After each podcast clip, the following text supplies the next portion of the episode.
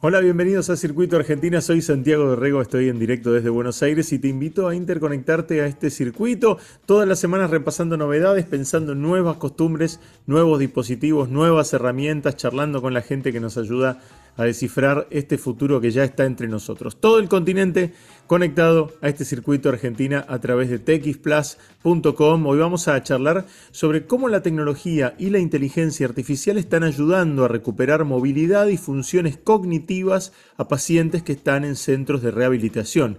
La inteligencia artificial permite una atención personalizada a medida de cada paciente que ha sufrido lesiones o padece condiciones crónicas. Vamos a charlar con la doctora Bettina Llanes, ella es la directora médica del Centro de Rehabilitación Los Pinos, para que nos explique cómo la combinación de estas tecnologías en combinación con un equipo de atención multidisciplinario puede tener beneficios muy significativos. Pero antes vamos a escuchar una nueva versión de Within. Es una de las canciones del clásico disco Random Access Memories de Daft Punk que acaba de ser relanzada en versión drumless. estamos con la doctora Betina Llanes, que es directora médica del Centro de Rehabilitación Los Pinos. ¿Cómo estás, Betina? ¿Todo bien? ¿Qué tal, Santiago? Todo bien, muchas gracias. Bueno, charlemos un poco de eh, el centro de Los Pinos. ¿Qué es lo que hacen ustedes allí? ¿Cómo ayudan a la gente? Bueno, el Centro de Rehabilitación Los Pinos eh, es una modalidad de tratamiento en internación, básicamente, eh, donde se internan pacientes para recuperar habilidades secundarias a lesiones de reciente comienzo. Por ejemplo, una ACV, un traumatismo de cráneo, una lesión medular, post-COVID también. Em, así que son internaciones cortas, em, no es un lugar para ir a vivir, bueno, y para recuperar las habilidades perdidas básicamente eh, de esa etapa de enfermedad. ¿Y cómo surgió la idea de trabajar con inteligencia artificial? ¿Cómo, cómo aparece en, el trabajo la, inteligencia artificial? Bueno, la verdad que la inteligencia artificial eh, hace rato que está en, rehabilitación. Eh, no todo el mundo ha tenido acceso, quizás con cosas más sencillas en un principio, como la electroestimulación funcional, em, programas con la computadora, o sea, de a poco, obviamente, así como lo hemos visto en el avance em, eh, en el tiempo, también fue aplicado a la rehabilitación. Eh, técnicas con exoesqueleto, que quizás es un nombre que seguramente eh, has escuchado, usado en pacientes con lesión medular, robótica, bueno, Obviamente que en países más desarrollados eh, tienen más tecnología, pero bueno, uno va adaptando de a poco esa tecnología a lo que podemos aquí en, bueno, en Argentina, ¿no? Eh, así que bueno, básicamente ¿qué, es lo que primero eh, em, aplicaron, Betina? la electroestimulación es una de las técnicas que se usa. en un inicio, bueno, se usaba la Wii años atrás donde uno podía, bueno, a través del juego eh, simular eh, algunos movimientos, ¿sí? Em, en general, bueno, con el uso de cámaras y algún juego a través de la computadora. Muchas de las cosas que se usan también de tecnología tiene que ver, eh, no en todos los pacientes se puede hacer, ¿no? Porque, bueno, cuando hay lesiones muy graves o mucha secuela, uno no lo puede aplicar a todos los pacientes, em, menos en esa etapa tan inicial, ¿no? Donde hay tantas tanta discapacidad. Así que, bueno, básicamente en un inicio, eh, tareas sencillas. A veces los pacientes lo pueden llegar a usar más eh, en el tratamiento ambulatorio, que no hacemos nosotros todavía en el centro. Em, así que bueno, básicamente eh, en, eso son los inicios, ¿no? Y bueno, y de a poco poder ir incorporando más tecnología, pero bueno, básicamente en relación a, a, la discapacidad la etapa del paciente es que uno lo puede usar. Claro, claro. Eh, y, cómo incorporaron el, tema de los exoesqueletos? ¿Eso se, importó? ¿Es un, ¿Es un desarrollo que ustedes venían viendo en otros centros de afuera? Mira, el exoesqueleto eh, nosotros no lo tenemos actualmente. Eh, son modalidades que se, que se usan, son caros y es para una etapa inicial o es en algún momento de la rehabilitación. O sea, no devuelve habilidades, sino que es una sumatoria ¿no? A lo que puede hacer el terapeuta eh, uno a uno con el paciente. Porque, bueno, no deja de de ser el tratamiento de rehabilitación eh, una técnica muy personalizada. porque bueno, hoy todavía la inteligencia artificial no, no, desarrolló algo específico para cada uno, ¿no? O sea, obviamente que se usan algoritmos, pero bueno, hoy es más el uso con el terapeuta y algunas de las tecnologías eh, enfocadas eh, en algún momento con el paciente. Lo importante es que sea como un, como un acompañamiento, ¿no? que, el, que el terapeuta sepa que tiene esa, esas posibilidades este, para, para ir apuntalando. Sí, es así, es, es, un acompañamiento más, es una técnica que creo que obviamente se va a ir desarrollando más en el tiempo. Eh, hay aplicaciones que, que se usan y muchas de estas a veces en el tratamiento ambulatorio, Em, pero bueno, a largo plazo los pacientes también con alguna discapacidad es difícil hacer adherencia a eso, ¿no? Claro. O en un inicio eh, se, adhieren a esas aplicaciones y se pierden a lo largo de los 30 días. O sea, siempre tiene que haber un profesional em, ayudando con estas técnicas, ¿no? De, rehabilitación y de inteligencia artificial y, de simuladores em, que, que, no podrían hacer solos. Eh, claro. porque siempre hay una pauta de ejercicio que hay que enseñar. Y lo importante es que vayas eh, haciendo el seguimiento para saber lo que podés ir eh, evolucionando, lo que puedes ir desbloqueando, digamos, en, esa, en, ese paciente. Sí, a medida que el paciente va adquiriendo habilidades, el uso de esas tecnologías van, van cambiando, ¿no? quizás al principio es solo tratar de que respire, que sople la luz de una vela, por ejemplo, simulando. Y bueno, en la medida que eso va mejorando, uno va cambiando mm, la eh, dificultad en lo que uno le propone al paciente. O sea, arrancás desde algo tan sencillo como que, haya una vela en la pantalla y que, el micrófono detecte si esa persona está soplando. Eh, así de sencillo, algo que nos parece a nosotros que, es tan básico, bueno, cuando el paciente pierde las habilidades, eh, parece increíble y ellos mismos si se dan cuenta que, no lo puedan hacer. ¿no? claro. Así que bueno. Eh, eh, y los controles que podés, los controles que podés utilizar en esos software tienen que ver, bueno, vos lo decías con un, eh, ahí es un micrófono, ¿no? O sea, el, paciente sopla. en otros tenés la posibilidad de, utilizar alguna herramienta como vos lo decías, un control de Wii, ¿no? O sea, tener en la mano o hacer como una, ¿no? Como un movimiento. Como, simulando eso, de, hacer un, movimiento, de, de pegarle una pelota controlas tiempos, eh, cuántas veces le pega. Em, sí, hay distintos programas para medir un poco el progreso, pero bueno, eh, en realidad, fuera de las escalas y todo lo que uno puede hacer eh, para graficar esa mejoría, se tiene que traducir en la funcionalidad del paciente. ¿no? Claro, claro. sí, además es lo que vos decís, tiene que estar ajustado a, a cada paciente. Esto es caso por caso, ¿no? No tenés una solución mágica que se pueda aplicar a todos porque, bueno, cada uno va a tener su trastorno eh, de manera individual. No solo su trastorno, su edad, eh, su capacidad, sus capacidades previas. Eh, entonces, realmente cada tratamiento se tiene que adaptar a cada paciente en forma individualizada. No todos logran lo mismo y no todos entienden lo mismo al mismo tiempo. Por eso sigue siendo el tratamiento individualizado y estas técnicas, bueno, ayudan al tratamiento.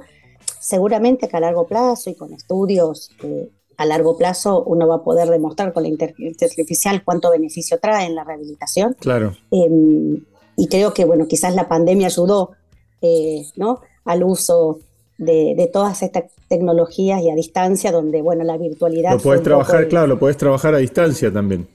Y hubo muchos tratamientos que en pandemia se hicieron a distancia, por la pantalla, donde estaba el terapeuta.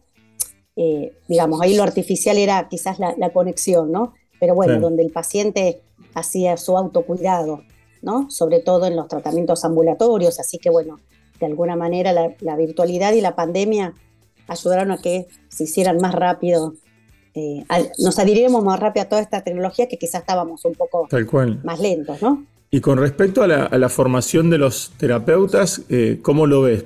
¿Tienen que ir evolucionando, se tienen que ir capacitando, ¿no? También para la aplicación de todas las técnicas.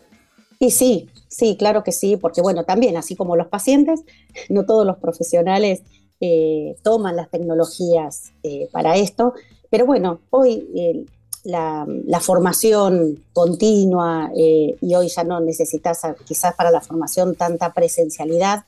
La virtualidad ayudó que, a que la formación sea más sencilla, ¿no? que uno no tenga que viajar tanto ni, perder tanto tiempo. Así que eh, esto también es la adherencia de los profesionales, de, a poco, bueno, de ir viendo que la tecnología ayuda, pero bueno, todos sabemos que aunque la inteligencia artificial seguramente eh, va a aportar eh, gran... la tecnología va a aportar parte del tratamiento, siempre es el profesional el que está detrás mirando que que bueno, que el paciente lo pueda hacer y que esto se adapte ¿no? a cada paciente. Es interesante lo que decís con respecto a la capacitación, porque claro, eh, también la pandemia hizo avanzar mucho eh, eso, ¿no? De que de pronto no tenés que estar en un congreso, no, no, no, no hace falta que vayas presencialmente, todo se pone online. Antes lo habitual era que eh, si no ibas al congreso, si no te trasladabas hasta el lugar a, asistir a la conferencia, viste, conferencia en Puerto Rico, qué sé yo, y tenías que ir este, presencial y ahora tenés la posibilidad de, ver eh, esas conferencias en otro momento, de tenerlas grabadas, de asistir virtualmente a, un congreso, eso te da muchas posibilidades de capacitación. Totalmente, totalmente. Hoy eh, realmente en eso ayudó muchísimo porque, bueno, los que podían estar en su casa y no tenían que trabajar tanto, pudieron aprovechar ese tiempo en la formación, ¿no? Eh, bueno, otro equipo médico estaban trabajando a sol a sol eh, no tenían tiempo, pero bueno, eso realmente nos dejó esto, que hoy todavía, y que creo que eso llegó para quedarse, eh, de que uno pueda acceder a charlas y a cursos y a formación en forma remota y que no tengas que perder días de trabajo, que bueno, que para nosotros es tan importante, ¿no? Bah, para todos, pero digo, eh, no tenés que perder una semana para ir a un curso. Claro, sí, o la cercanía también en el tratamiento diario con el paciente, ¿no? No, no, hace falta que cortes y que, que, vayas y vuelvas después.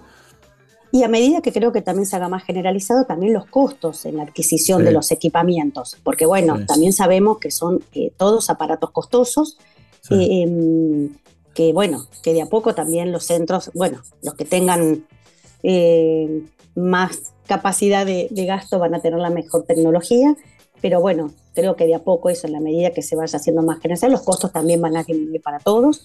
Eh, parte de la, digamos, lo que se usó inicialmente, que fue un poco lo que me preguntaste y que por ahí yo me corrí, eh, donde uno puede usar eh, un arnés, donde podés simular que al paciente lo tenés parado, caminando y trabajando en una cinta, aunque él no tenga fuerza, puede simular todo lo que es el patrón de marcha, asistido por, por una grúa eh, donde, bueno, el paciente puede estar de pie y no necesita cinco personas para que lo tengan y que el paciente se lastime.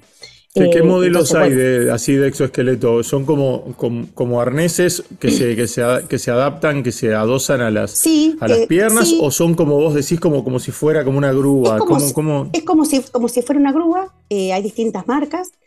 donde uno puede poner, hacer un riel y hacer un distinto camino, donde el paciente se puede estar de pie, ayudado por una paralela o poniéndolo en, en una cinta, incluso, de marcha, eh, donde ese, ese sistema lo sostiene y el paciente puede simular, ponerse de pie, hacer una carga parcial o total, ir manteniendo el equilibrio, sostenerse de pie, algo que a nosotros nos parece tan básico. Eh, realmente cuando el paciente pierde esas habilidades, eh, realmente, bueno, el paciente se emociona, el volverse, el verse de pie nuevamente y poder dar unos pasos, realmente es, es motivador para el paciente, realmente le cambia ¿Cómo te cambia eso, no? Eh, verlo, verlo, o sea, visualizarlo y decir, bueno, puedo hacer este, esta serie de movimientos aunque todavía los músculos no soporten mi peso, pero, pero el movimiento está. Tal cual. El cambio de ánimo y la motivación que genera eh, esa situación, eh, realmente, bueno, cada paciente, fuera de que lo vive todavía nosotros, aunque estamos acostumbrados a hacerlo, también, también eh, y hasta a veces el resto de los pacientes que a veces están mirando esa situación, eh, puede generar un aplauso eh, y motivar al paciente. Así que bueno, el que nunca lo experimentó y alguna vez lo puede ver, em, realmente algo tan sencillo todavía emociona ¿no? al paciente. ¿Y te imaginas un futuro en el que tengamos adosadas este, exoesqueletos o, de, apoyos robóticos, aunque ojo, aunque no tengamos un, aunque no tengamos un, eh, eh, alguna, alguna discapacidad, sino también, qué sé yo, para un operario que lo necesita para hacer una fuerza particular. Hoy, hoy ya hay como pantalones con electrodos eh, ¿no? que te ayudan y te hacen un estímulo eléctrico y te estimulan al músculo para que ese músculo se contraiga y te ponga de pie. ¿no?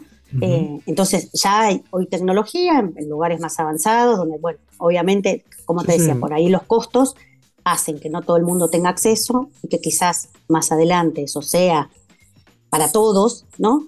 Em, pero bueno, hoy ya hay pantalones con electrodos, que, que, no hace falta que sea ese robot gigante, ¿no? Que fue inicial, Em, que, te, ayudan a que el paciente se pueda poner de pie y donde el paciente inicia el movimiento y esos electrodos te terminan de ayudar para generar ese paso y adelantar la pierna, apoyar el pie eh, y dar unos pasos, subir una escalera.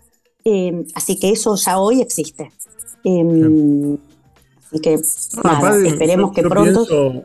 Viste, la humanidad cada vez eh, vive más años, ¿no? El, ser humano cada vez vive más años, hay un montón de, desarrollo y de tecnología de, medicina apuntada a que tengamos eh, una, una, tercera edad mejor, ¿no? Y, más cómoda y, más satisfactoria en todo sentido, ¿no? Eh, y desde lo motriz me parece que este tipo de cosas te pueden, te pueden cambiar la vida, ¿no? hay gente que tiene este, un, problema para moverse, pero que su cabeza está perfecto, que tiene ganas de, estar activo, que tiene ganas de moverse, ¿no? Y, este tipo de cosas les pueden cambiar la vida realmente. Realmente, sí. Y mira, yo me acuerdo, bueno, hace más de 20 años que ejerzo la, la especialidad, pero me acuerdo con esos primeros pacientes, con esos médicos que fueron mis profesores, Em, donde, ese, donde hace tantos años todavía, quizás lo veíamos en alguna película o en hmm. algún artículo afuera, siempre le decíamos al paciente, bueno, tiene que cuidar su cuerpo, todo tiene que estar bien porque la tecnología avanza y con esto seguramente em, eh, hoy algo que parece tan difícil, quizás con el tiempo no. Bueno, al final esas palabras que yo decía hace tantos años atrás, eh, hoy uno las la, ve mucho más cerca, ¿no? Claro. Eh, y ese consejo que, que, bueno, que parecía poco optimista quizás, ¿no? Eh, para el paciente que, que, deambulaba en una silla de ruedas y decirle, bueno, tenés que cuidar tu cuerpo para que cuando esto venga, con vos esto se pueda hacer. que estar preparado. Eh, bueno, al final esas frases que eran tan lejanas allá en un momento, hoy, bueno, se hicieron realidad para esos pacientes, ¿no? Que, bueno, que cada vez están más cerca.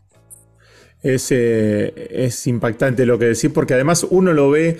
A ver, eh, yo que viví una época en la que no había celulares de pronto, ¿no? Tengo 50 años y, viví la época en la que. Mis hijos no, no, saben lo que es. Mis hijos no saben lo que es no tener celulares, ¿no? Pero nosotros que sí vivimos sin celulares y hoy tenemos en el, en el bolsillo una herramienta que es tan poderosa que nos comunica, que nos mantiene en contacto, que nos deja hacer, qué sé yo, producciones en, video y en audio, ¿no? Es tan poderosa que nos acerca conocimiento de, todo tipo.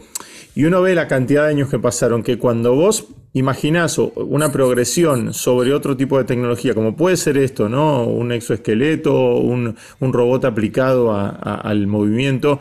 Y bueno, las capacidades son, las posibilidades son increíbles, ¿no? Sí, sí, y realmente en estos últimos años como que este avance ha sido por lo menos más visible para todos, ¿no? Claro, eh, claro, sí. Porque bueno, hoy la comunicación eh, al llegar más fácil uno lo ve más seguido. Es cierto que bueno, para nosotros quizá en la Argentina hay muchas cosas que todavía son un poco más lejanas, en otros países. No, está bien, los costos, pero, bueno, eh, pero, después todo, todo se acomoda. Hoy lo vemos mucho más, claro, sí, sí, ya simplemente que uno con el celular pueda yo le contaba a mis hijos que antes en el auto no tenía una guía de mapas para llegar a algún lugar y que no tenía que ver a D5 para llegar. Eh, y hoy me dice, ay mamá, bueno, sí. Eh, por ahí usábamos un poco más la cabeza, ¿no? Porque teníamos que mirar bien el mapa antes de salir de casa. Eh, Pero lo importante es estar, eh, es estar actualizados, Betina, y estar, eh, las posibilidades están para que tanto los profesionales como los pacientes estén actualizados y estén utilizando herramientas que, son que son de avanzada y que permiten vivir mejor, porque finalmente ese es el objetivo, ¿no? Que, todos puedan vivir un Yo creo que para avanzar, como dijo alguien que escuchó una frase, bueno, si uno no se adapta, no avanza. Eh, y hoy esta época de tanto avance, nos tenemos que, ir adaptando a cada novedad y ayornarnos ¿no? con esas situaciones. para poder ayudar, sobre todo nosotros que estamos en esta situación de ayudar a otros, para poder seguirlos ayudando. Así que sí. Betina Yáñez, eh, muchas gracias por este rato con nosotros. Gracias a vos. Y vamos a seguir todos los avances que, realizan allí en el Centro de Rehabilitación Los Pinos. Gracias por, por bueno, compartir. Bueno, gracias a vos por compartir eh, las novedades. Gracias. Hasta luego. Bueno, chao.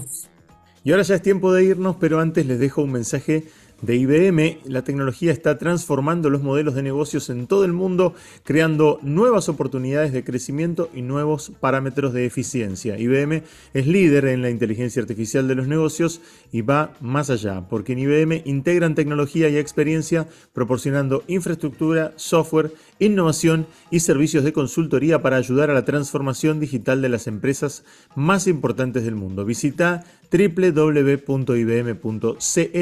y descubrí cómo IBM está ayudando a que el mundo funcione mejor, creando juntos la transformación y el progreso de los negocios en América Latina. Y hasta acá llegamos. Si querés seguir conectado a este circuito, a esta conversación, puedes encontrar más noticias en txplus.com. En Spotify están todos los programas de Circuito Argentina. En Instagram y en todas las redes sociales me encontrás como arroba Santiago Dorego. Todos los links a mis redes están en santiagodorego.com.